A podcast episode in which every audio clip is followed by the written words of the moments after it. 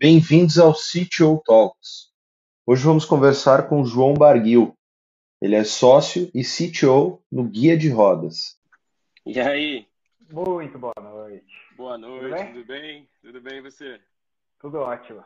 Que bom, cara. Pô, primeiramente agradecer seu tempo, agradecer essa troca de experiência que a gente vai ter aqui rapidamente com o pessoal.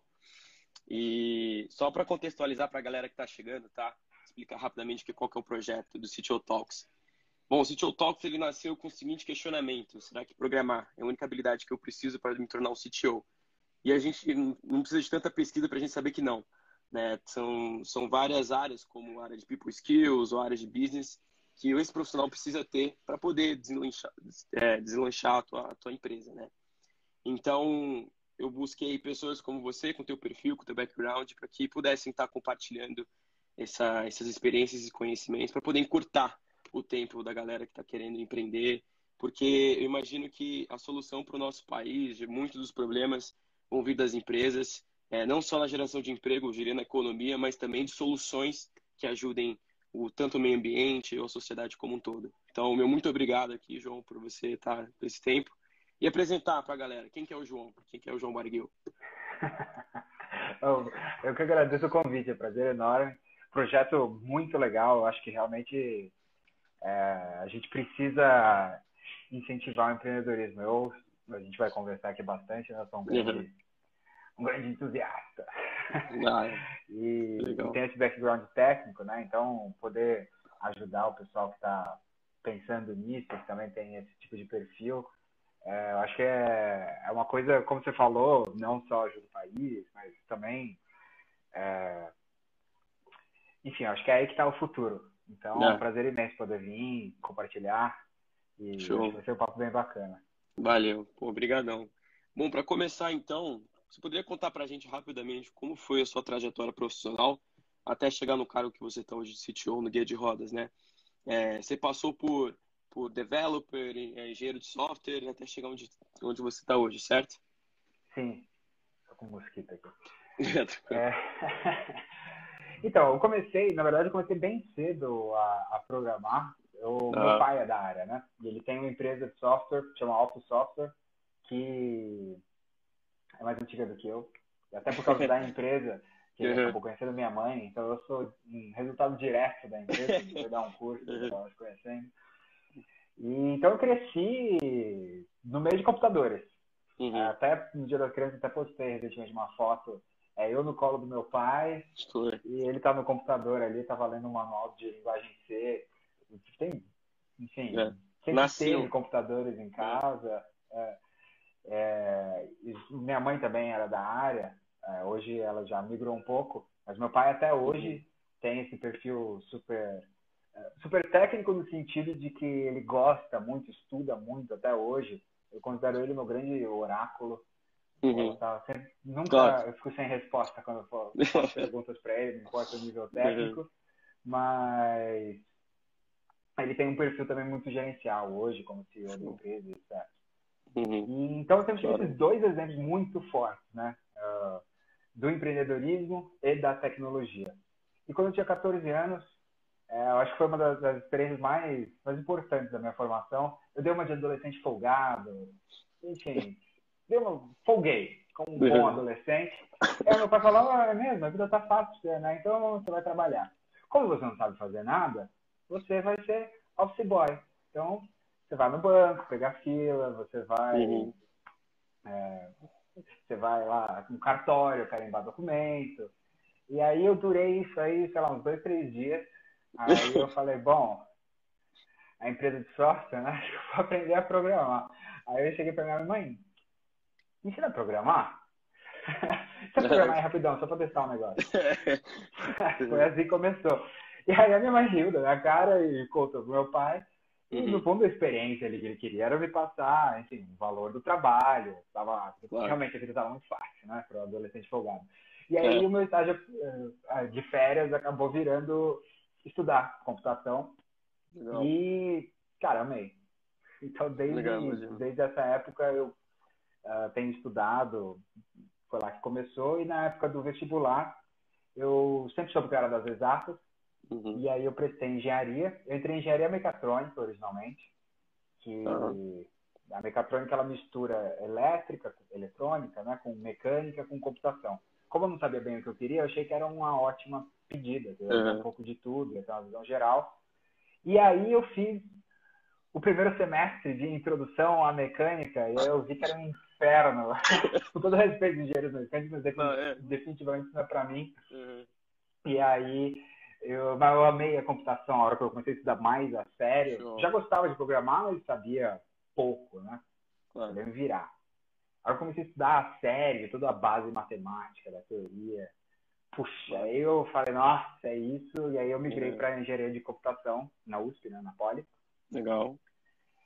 E, e aí, durante a minha carreira, assim, comecei a estagiar e eu tinha um interesse grande por desenvolvimento mobile. Era ah. falando aí de 2011, é, quando estava é, começando a estourar os smartphones, né? E aí eu fiz um intercâmbio. A USP tem alguns convênios, né? Eu fui para Finlândia para estudar computação em nuvem e desenvolvimento de aplicativos.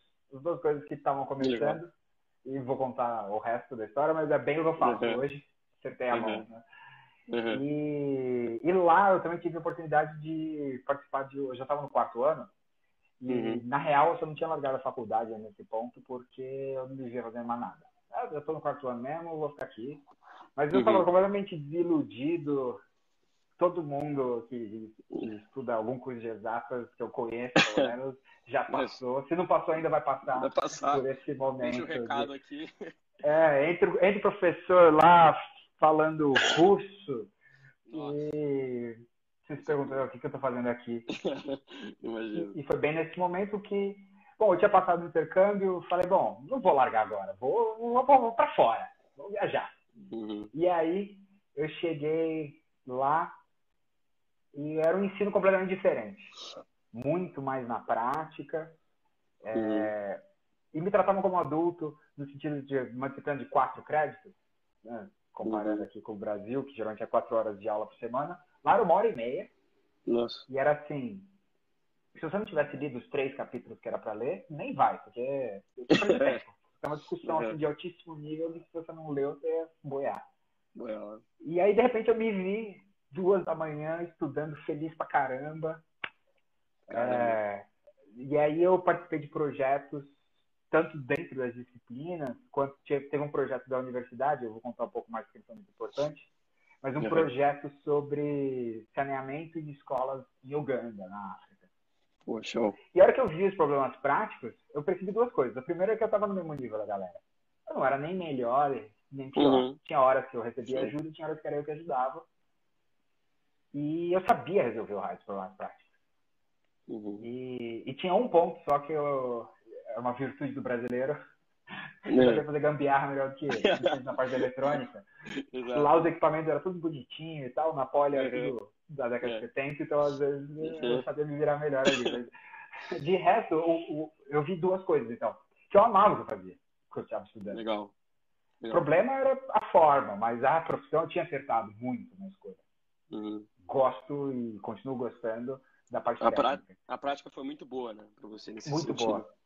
E ao ah. mesmo tempo eu vi que eu sabia fazer. Por mais que é. eu reclamasse da, da, minha vida miserável é. na Poli, é. é ela tinha me dado uma base boa. Show. E, e o mais marcante desse ano aí foi esse projeto que eu comentei com a Unicef sobre saneamento em escolas em Uganda. Legal. E basicamente era assim, é um problema gigantesco de saúde. As crianças morrem por diarreia as meninas param de ir para a escola quando elas entram na puberdade, aí acaba casando com 15 anos, e é um ciclo que se perpetua. Uhum. E em escolas em particular é um problema muito grave, né? Porque tem muita criança claro. junto e não ter um banheiro. É, é. é. Não, nem falar. Então a gente podia criar qualquer coisa ali dentro. A gente desenvolveu duas coisas. A gente criou uma torneira é, que eles podiam produzir localmente Show. Geralmente as torneiras que eles tinham lá, eles tinham tanques grandes de água para coletar água da chuva. Num país que é bem na linha uhum. do Equador, excelente. É. Só que eles tinham que comprar torneira para o raio do tanque e uma torneira britânica, que era que tinha, custava o equivalente a três meses de salário de um professor. Nossa. Então era um investimento grande é. na escola. Claro. E acontecia roubo de torneio. Nossa. Então, era mais problema. Então a gente desenvolveu é. uma torneira que esse projeto evoluiu, tipo o Senai lá de Sim. Uganda, eles absorveram Sim. esse projeto, acharam muito legal e até hoje evoluiu muito. Mas começou legal. essa parceria com a universidade lá. Legal. E a gente também criou um sistema de monitoramento remoto, que a ideia era monitorar as escolas lá da zona rural para perceber quando uhum. alguém parasse de usar o banheiro. É, uhum. Porque assim, o banheiro, estou chamando de banheiro algo que é um buracão com uma casinha uhum. Aí uma hora o buracão enche. Aí precisa é. cavar outro buraco. Para cavar outro buraco, o pessoal tinha que fazer um pedido, análise, vai papel, Nossa. volta. Às vezes demorava um ano. Burocracia. Imagina um sim. ano, muita burocracia. E, uhum. e assim, troca de informações é lenta. Você imagina um ano na escola sem banheiro, né, com o buracão cheio. Não dá. Uhum. Então a uhum. ideia era monitorar remotamente e ter uma central né, que recebe SMS. Uhum. A gente Quando tivesse fez um pro... é, Exato. E aí a gente fez um uhum. protótipo de, de um painelzinho assim, de luz solar com um Nokia velho, um Arduino. Caraca, um, um IoTzinho ali, Total, IoT. É. Caraca, que legal. Um MVP e a gente usou esses sensores de acender luz, sabe, de prédio normal. Sei, sei. Ele, ele não era muito preciso, mas o ponto era assim. Pô, é, resolvi o problema. Ver quando o uso despencava, ele soava um alarme. Legal. E, e eu que fiz tudo, desde a parte de eletrônica até o software. Legal. Não Legal. foi para frente isso por outros motivos, mas assim, naquele ano a gente chegou numa prova de conceito. Show. E, e, e, foi muito legal, porque eu me vi primeiro Show. sabendo fazer as coisas. Claro. E segundo, vendo o impacto real o impacto. Que, que eu fazia. E Exato. eu fiz questão de contar essa história porque isso foi muito marcante para mim na minha trajetória. Que eu vi Legal. que a minha profissão de engenheiro, de computação de todas as engenharias, a mais tecnológica, podia ajudar pessoas, nos problemas reais, né? Legal. Gente que não tem água para, não tem banheiro. Nossa. Então, isso marcou muito a minha a minha vida. Foi uma das experiências mais importantes da minha formação. Você e chegou num ponto muito é. importante, né? Justamente o impacto social, né? Que você pode estar fazendo com a tecnologia, né? Porque a Exato. gente vê, é isso que eu vejo hoje no profissional de tecnologia, porque eu também faço, né? Eu faço sistema de formação, estou no segundo ano. E quando você deixa de lado somente olhar o mercado, a questão financeira em si, porque assim, querendo ou não, o profissional de tecnologia hoje ele já sai empregado. Acho que a demanda por ele é muito grande. Então acho que a, a questão é a gente conseguir mostrar para ele que ele consegue fazer impacto muito maior, é, trabalhar para o propósito e não somente pelo dinheiro, né? E, e, dependendo do projeto, o dinheiro é só uma consequência desse impacto de milhões de pessoas. Porque empreendedorismo é isso, né? Impactar pessoas, resolver problemas de pessoas, né? Então, cara, é sensacional, sensacional. E, e, bom, continuando a história, né? eu voltei, me formei, uh, aí eu resolvi engatar um mestrado. Confesso que não deliberei muito, uhum. mas foi muito bom. Eu trabalhei com criptografia. Legal. Foi, foi quase matemática aplicada o que eu uhum. trabalhei. Foi algo bem, bem, bem uh, matemático mesmo. A gente melhorou. Que ano você começou? Lá. Isso, eu entrei em 2014, me formei no final de 2013. Em 2014 Legal. e 15 eu fiz o mestrado. Uhum. E foi um belo trabalho, me orgulho muito do que eu construí ali. Claro. E gostei. E resolvi que vou continuar estudando e entrei no doutorado em seguida. Caramba. Mas eu percebi que eu tinha que tentar empreender. Uhum. Eu, esse negócio do impacto mexeu muito comigo. E esse, como eu comentei, né, o exemplo forte que eu tenho de empreendedorismo na minha família, é, eu eu cheguei à conclusão que, pô, se eu não tentar agora que eu sou jovem, é, claro. depois eu vou carregar isso o resto da vida. É, então exato. eu vou tentar, o pior que pode me acontecer é eu continuar pobre igual eu sou hoje. Então. Imagina. Legal. o, Óbvio que meu pai e minha mãe me incentivam muito nisso, né? Essa rede de segurança, claro, é, claro. dá um, um conforto. Uhum. Mas muito, muito rapidamente eu comecei a me envolver em networking. Eu, eu tentei Legal. algumas coisas por conta, eu percebi que eu não sou criativo. Ah, não uhum. vou ser eu que vou ter a ideia que vai mudar o mundo, uhum. mas eu sou um bom construtor, sou um bom engenheiro.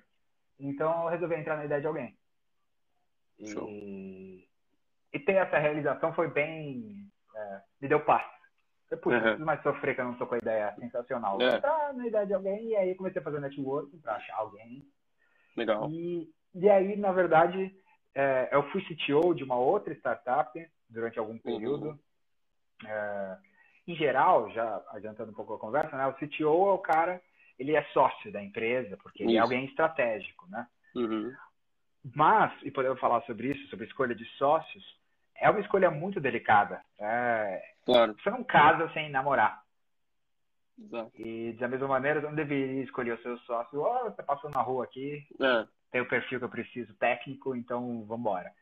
Então a gente fez um, um projeto de escopo fechado. Eu, a hora que a pessoa me, me, propôs isso, eu falei, nossa, era exatamente o que eu queria. Achei muito madura a proposta, que era, vamos fazer um escopo de um projeto e aí no final uhum. a gente uhum. conversa. Escopo fechado, a gente fez o projeto, deu super certo, a gente reconstruiu uh, o site, é uma plataforma online, e fizemos o aplicativo.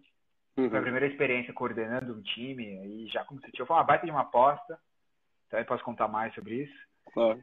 Mas chegou ao final, a gente chegou pacificamente de que não era o caso da gente virar sócios, e aí o, eu vim para o Guia de Rodas. Originalmente ele foi fundado por uh, amigos meus. Eles já tinham me uhum. convidado na, quando estavam começando, mas eu estava no mestrado, estava em outra. Uhum. E, mas a gente é amigo desde que se conhece, então a parte de relacionamento já sabia que os valores batiam. É. Claro. E a gente tem perfis técnicos complementares, de administração, de marketing e da computação. Show. São o Bruno e a Bianca, eles são irmãos, e o Bruno é cadeirante. Uhum. E na verdade a ideia do Guia de Rodas era para resolver o problema que era nosso, mas que a gente sabia que era de muita gente, que era sair claro. de casa. Uhum. O Bruno é cadeirante, ele tem dificuldade de entrar nos lugares, naturalmente. É... Então a gente ficava preso nos lugares que a gente sabia que eram acessíveis. E, pô, se a gente soubesse e é, de claro. antemão o que nos espera, ou se tem algum lugar novo. E aí surgiu toda a ideia do Guia de Rodas, que é um. Começou, né? Como um guia de acessibilidade, verde, amarelo e vermelho. Qualquer pessoa pode avaliar a acessibilidade dos uhum. lugares, se é boa, média ou, ou ruim. Uhum. E ele estourou muito rápido. É uma ideia super bacana, né? Claro. As perguntas são simples para incentivar o máximo de pessoas a, a responder. Uhum. E, enfim, já, já são aí três anos e meio, quase Caramba. quatro, que eu Legal. faço parte do, do Guia de Rodas, aí como uhum. CTO mesmo.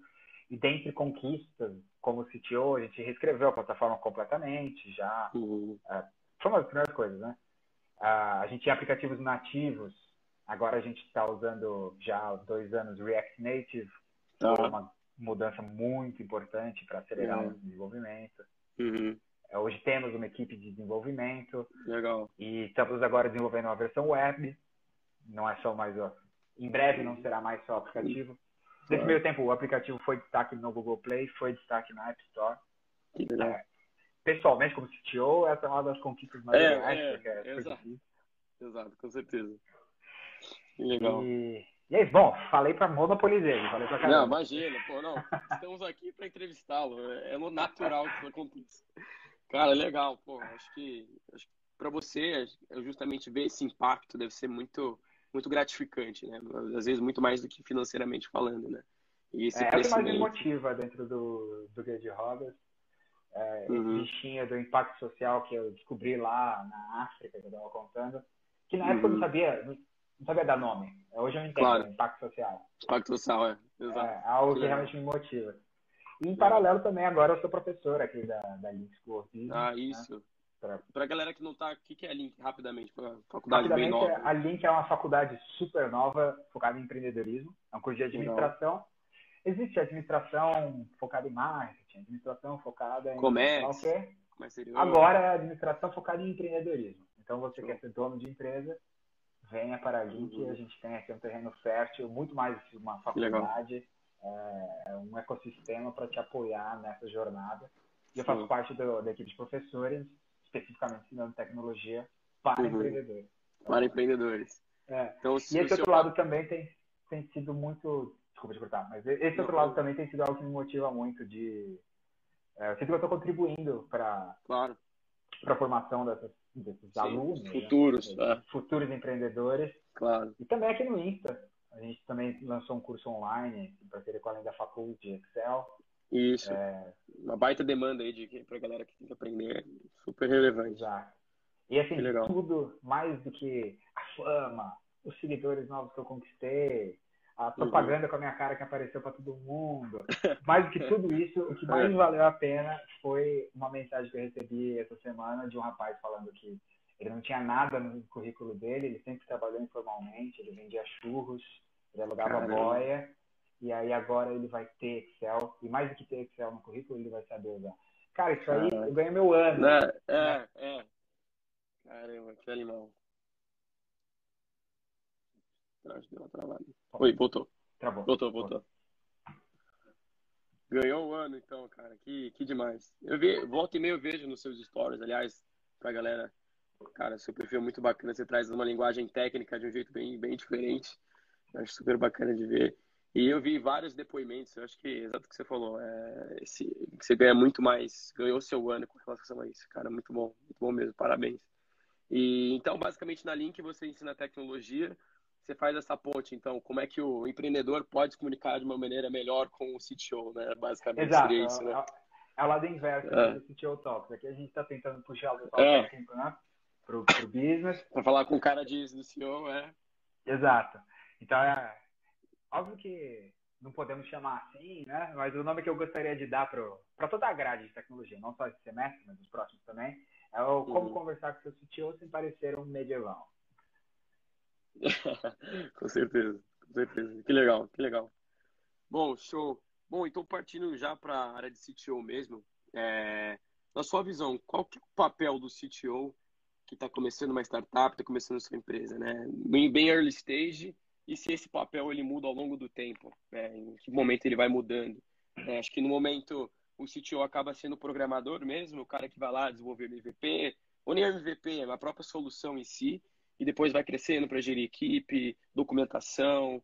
Qual que é o papel do CTO que está começando? Perfeito. Eu acho que o papel não muda de um ponto de vista estratégico. As tarefas tá. talvez mudem. Tá. Aí entra mais no, no ponto que você falou. Então, no nível alto, acho que sempre, a tarefa do CTO é de materializar as ideias, os produtos de um ponto de vista uhum. tecnológico. Podemos, podemos definir Simples, assim. É. é.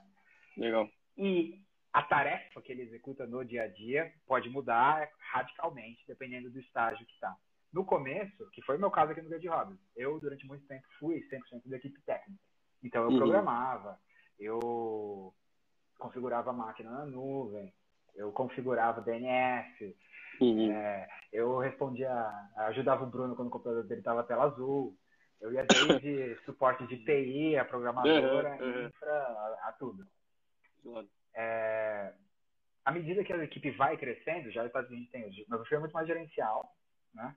Uhum. É, e eu acho que em qualquer momento da, da, do ciclo de vida de uma startup e depois quando ela vira empresa, o papel do CTO é trazer a, a variável técnica, de custo técnico, não só de uhum. dinheiro, mas de tempo, esforço, claro. para a discussão estratégica ali da liderança. Show.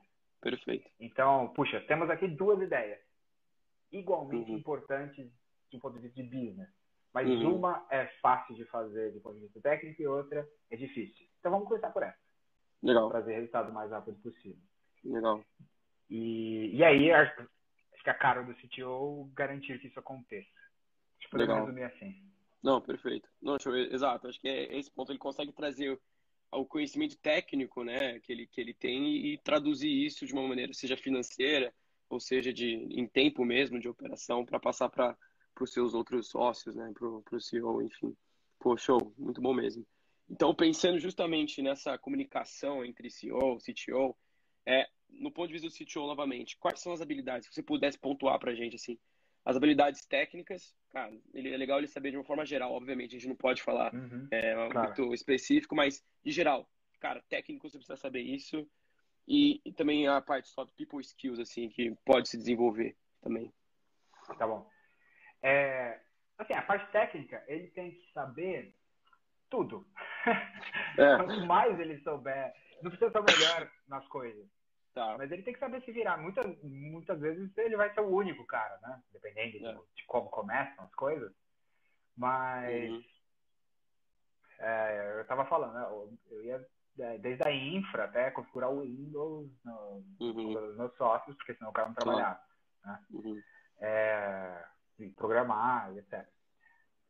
Então, quanto mais generalista ele puder ser, que é, uhum. é, é, o meu caso. Eu sou especialista em pouquíssimas coisas que eu manjo uhum. ah, bastante, considero, nossa, isso eu sei. O resto, cara, uhum. sobrevivo. É Google e boa vontade e sei mais ou menos o que está acontecendo. É... Mas saber bem as coisas e ser um bom técnico não faz de você necessariamente um CTO. Eu não tenho problema nenhum nisso. Tá. Porque à medida que a empresa for crescendo, cara, tem espaço e mais que isso, tem muita necessidade do cara fera ali, o, o ninja da programação, Sim. dê o nome que quiser, o mestre Sim. Jedi, whatever. Mas o que, que a CTO tem que é, é diferente? E não está acima nem abaixo. São perfis diferentes dos dois necessários. O CTO tem também uma característica mais gerencial, primeiro. Uhum. Ele sabe lidar com pessoas. Claro. Né? É, sabe, tem níveis, tem muito mais líderes. Uh, desculpa, mas tem muitos tipos de líderes, né? Tem alguns que é o meu perfil. Eu gosto muito das pessoas, eu gosto de deixar todo mundo feliz, de todo mundo uhum. se desenvolveu.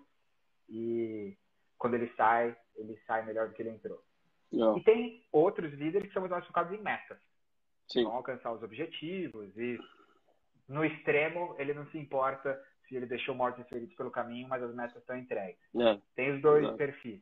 Mas uhum. ele tem um perfil mais de liderança, uh, que eu diria que é um pouco diferente da, da liderança puramente técnica. Tá. Porque tem o terceiro aspecto, que é o aspecto de business. Ele tem que entender pelo menos um pouco de claro. estratégia para poder sentar na mesa e conversar sobre estratégia. Né?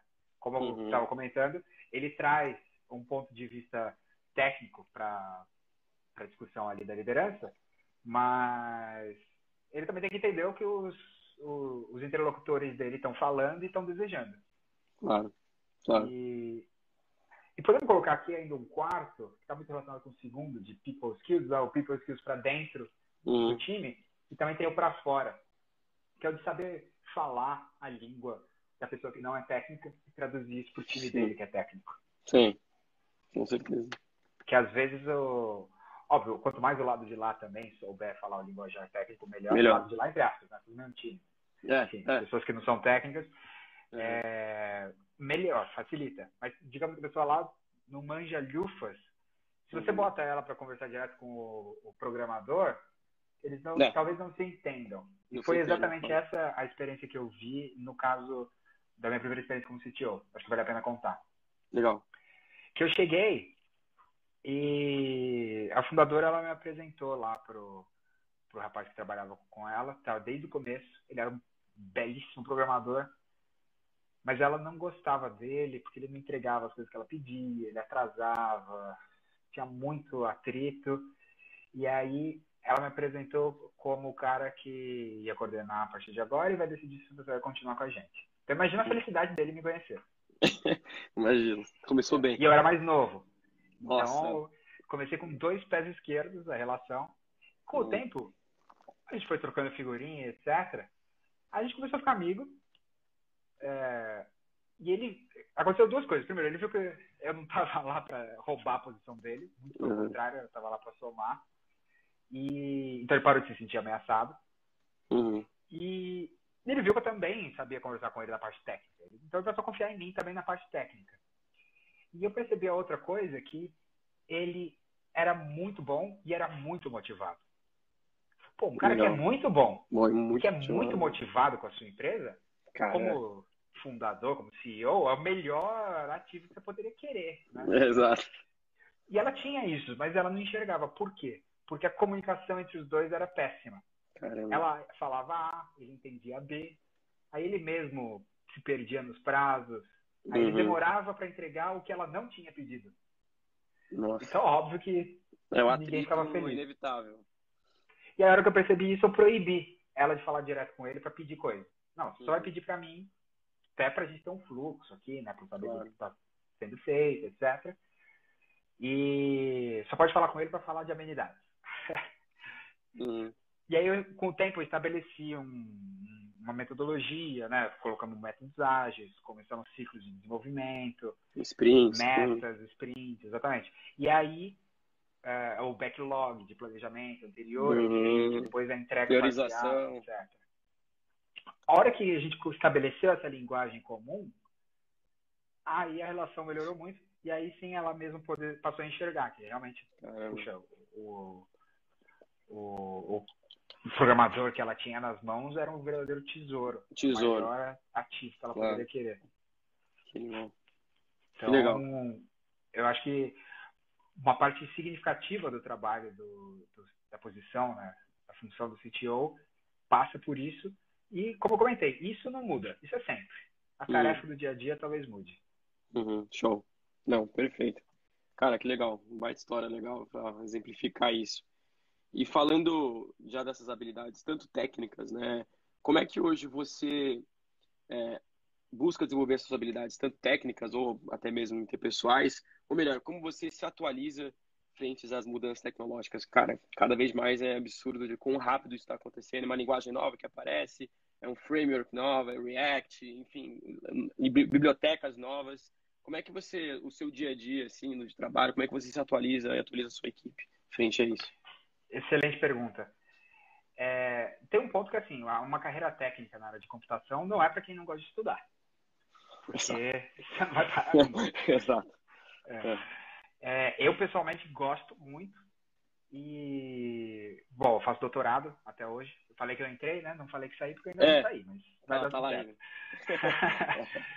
mas eu acho que o ponto principal é, é o estudo de base. Quando você tem uma base sólida, isso passa ou por fazer uma boa faculdade e fazer direito, não só né, tirar o diploma, uhum. ou por estudar por conta própria, mas mais do que assim, aprender Python, aprender PHP, fazer o curso de React, é uhum. você entender, por exemplo, o que fundamenta uma linguagem.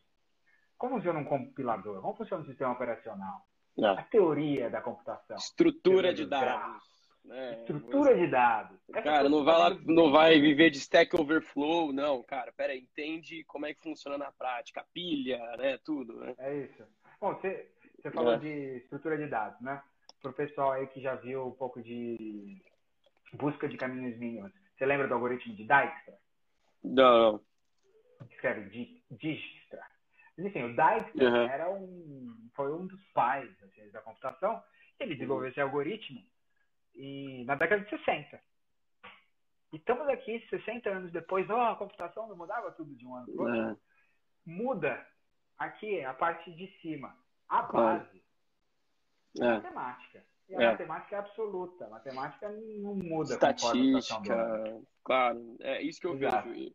Eu acho que então, esse entra um ponto muito importante, talvez, justamente da própria faculdade, né? Porque a gente vê um discurso aí cada vez mais, ah, a faculdade não importa, é, mas eu acho que a faculdade entra justamente nesse ponto, de te dar a base. Né? Acho que ainda mais você por ter passado na Poli, que, pô, né? imagino quanto a base foi muito sólida para você.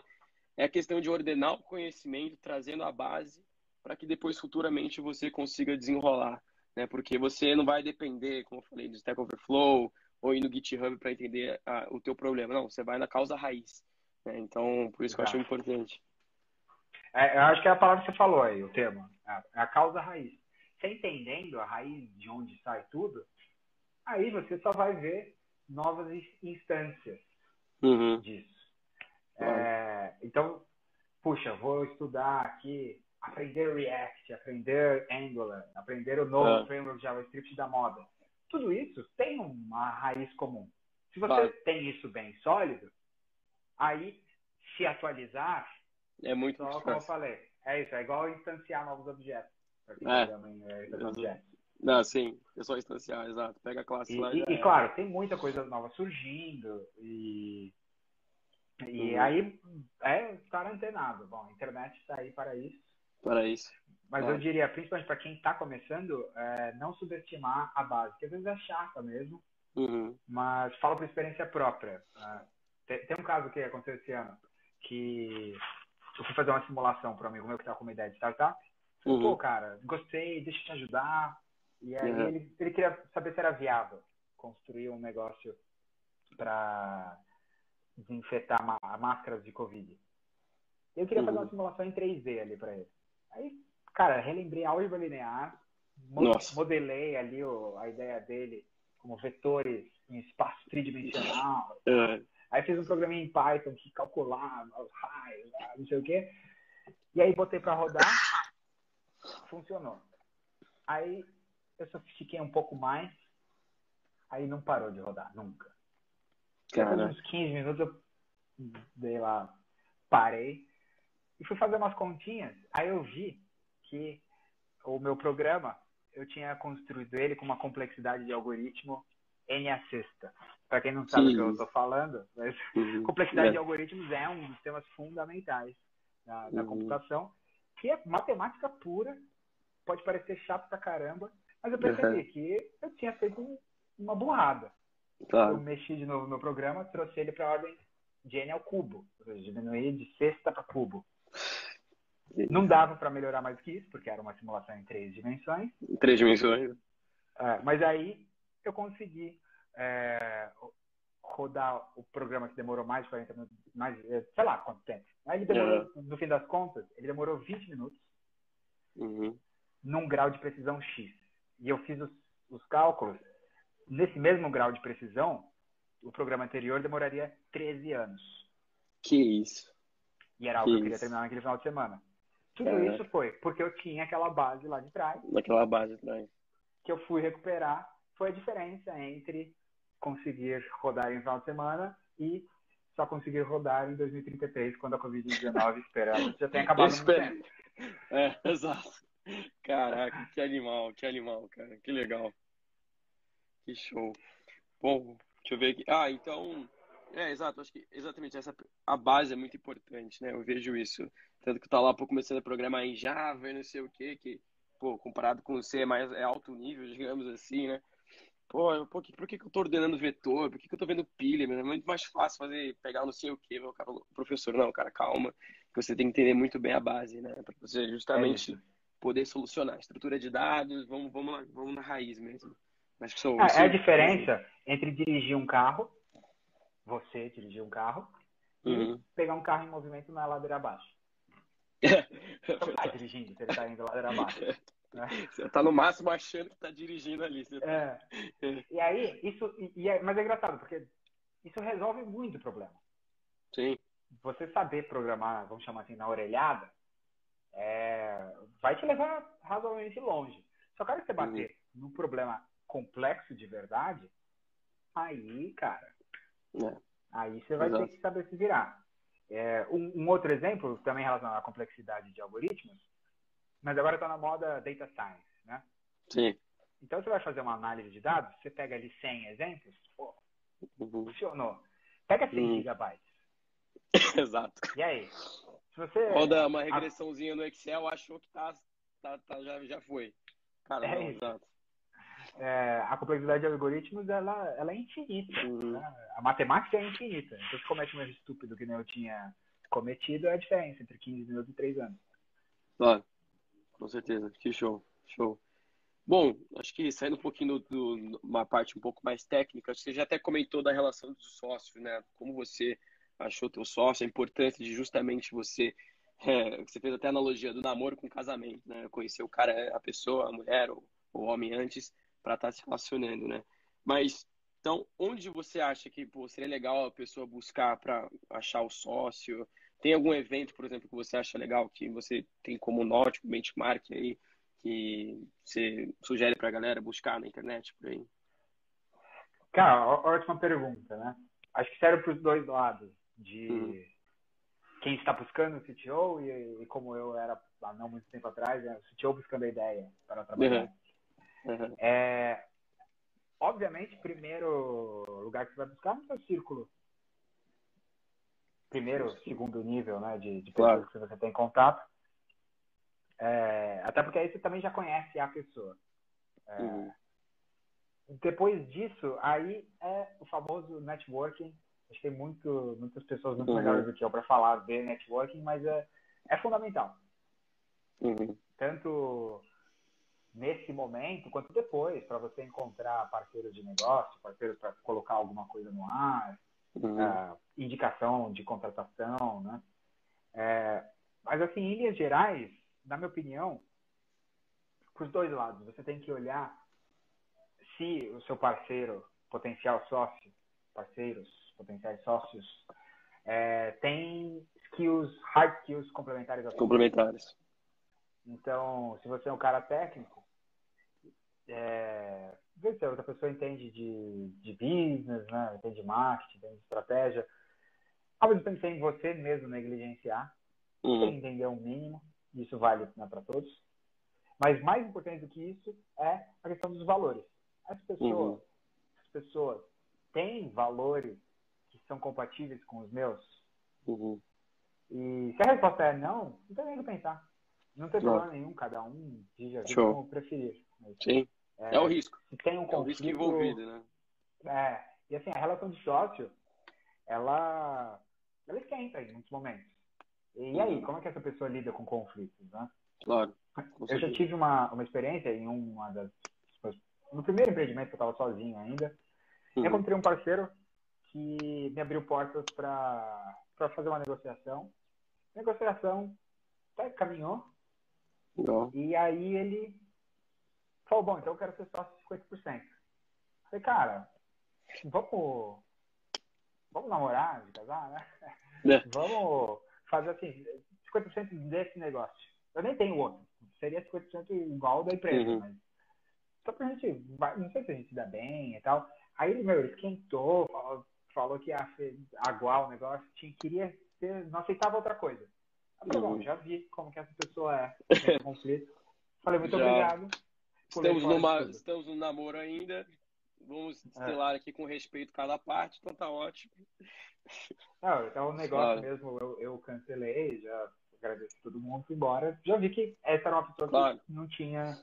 Claro. Não ia ser uma boa para mim ser sócio dela. Tenho Legal. certeza que deu tudo certo na vida. Legal. Não era o caso para nós. Show. Bom, vou ficar a dica então aí pra galera. É, o próprio CTO Talks nasceu para isso, né? Justamente criar esse hub de CTOs, especificamente, é, não só unir eles para depois promover eventos de conexão com outros sócios, CEOs, seja o que for, mas justamente ajudar na preparação dele, né? suprir as necessidades que muitas vezes ele não tem. Técnica, a maior parte vai ter, porque já é da área, mas justamente a área de people skills, a área de business, então fica a dica aí para a galera que está por aí, acompanhar a gente, o desenvolvimento. E, pô, o João aqui sempre ajudando, tá aqui com a gente. E, bom, só para. Estamos caminhando aqui para o final. Quais, na sua visão hoje, empreendendo, quais são os maiores desafios que você enfrentou enfrenta hoje? Cara, nenhum negócio falha porque. Ou, vou falar diferente. Todos os negócios que falharam, falharam porque não tinha cliente. Então, acho que esse tem que ser sempre o, o maior driver. Mais uhum. do que construir, mais do que ser bonito, mais do que. Você tem que vender. Legal. Então, é, CTO nenhum para de pé sozinho.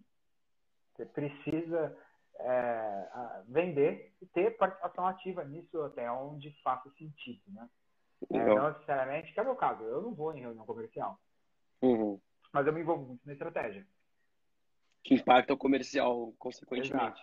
A gente senta junto para pensar o que, que a gente vai oferecer para esse cliente, o que, que a gente vai inventar de novo, Claro. E, então, eu acho que essa tem que ser a principal preocupação, sempre.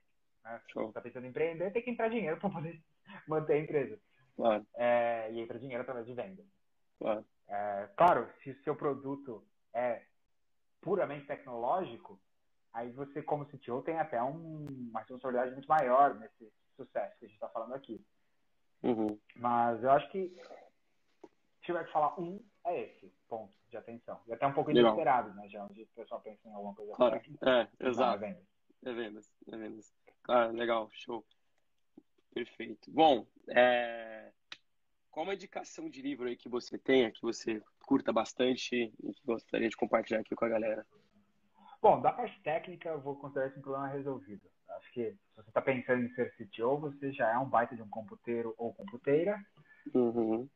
É. Falo por experiência própria. O que eu tive que correr atrás por conta, por interesse próprio, foi a parte de business. Ninguém tinha me ensinado. Uhum. É, então, acho que o primeiro livro que eu recomendo é o Business Model Generation. Que uhum. quem se interessar aí pode mandar uma mensagem, tem o link salvo, mando. Legal. Mas é um livro que ele fala do Canvas. Não sei para quem já ouviu falar, quem não ouviu falar, explicando rapidamente, mas uhum. o clássico é o modelo de negócio, o plano de negócio, desculpa.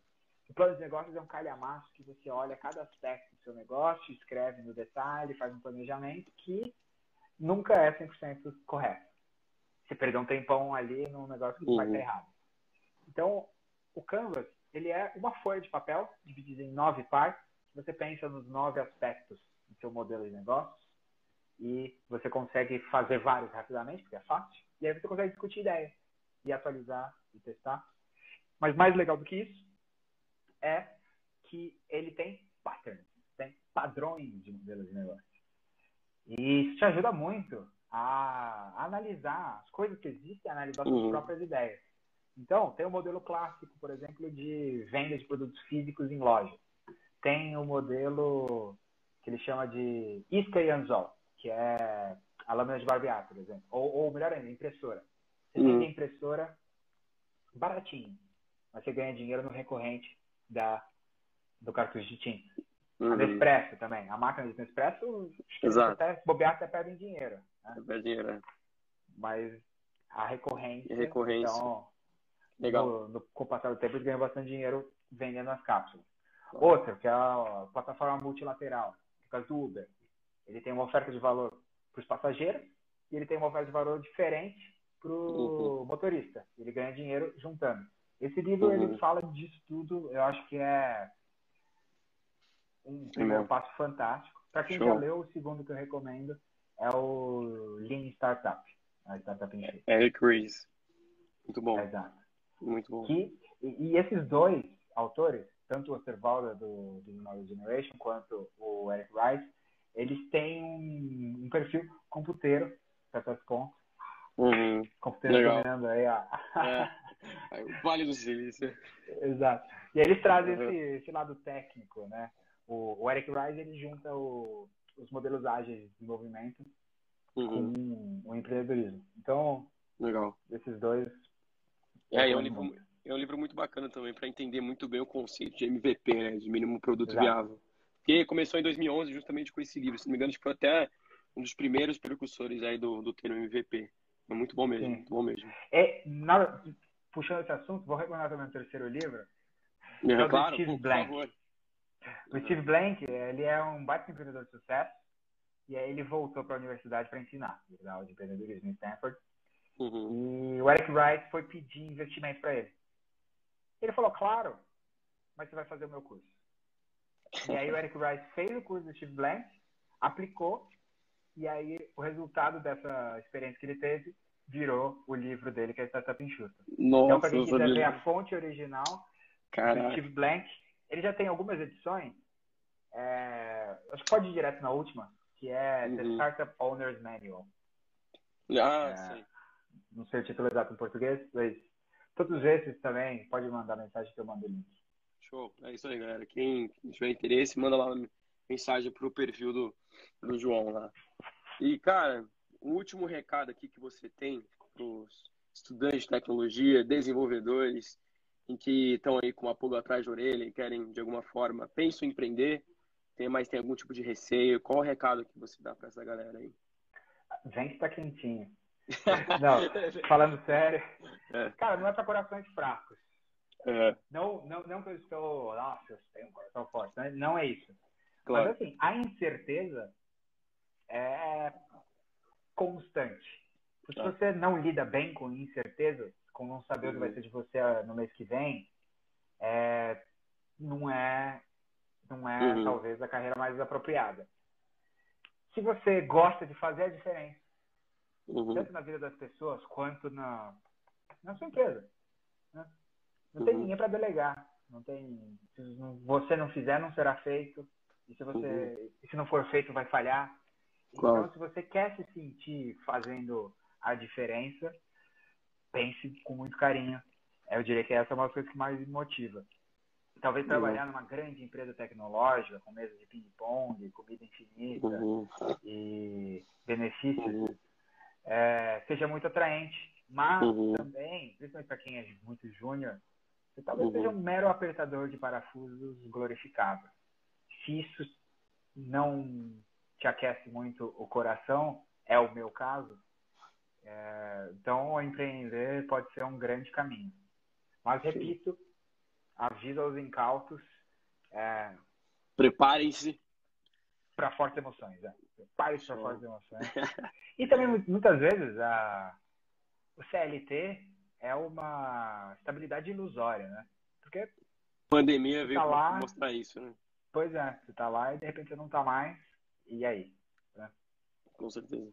Mas eu diria que, o, assim, pessoalmente, o que mais me motiva é sentir que eu faço diferença total em algo que eu acredito, uhum. que me motiva. Uhum. E eu lido bem com incerteza. É, uhum.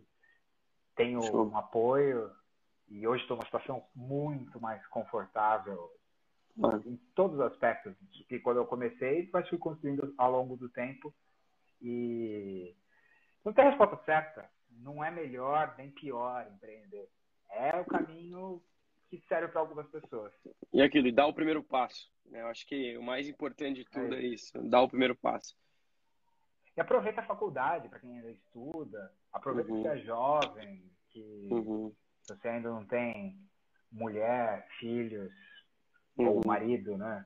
Independente, né? de você, é, claro. você tem ainda uma liberdade para arriscar. Foi a conta que eu fiz. De, puxa, quem que eu vou prejudicar? Só eu mesmo. Então, ah. Então vamos embora. Então, Tem mais gente, pode ser que a conta seja um pouquinho diferente. Né? Claro, com certeza. Show. Cara, João, muito obrigado. Eu que agradeço. 50 minutos, mas, cara, tipo, conteúdos riquíssimos.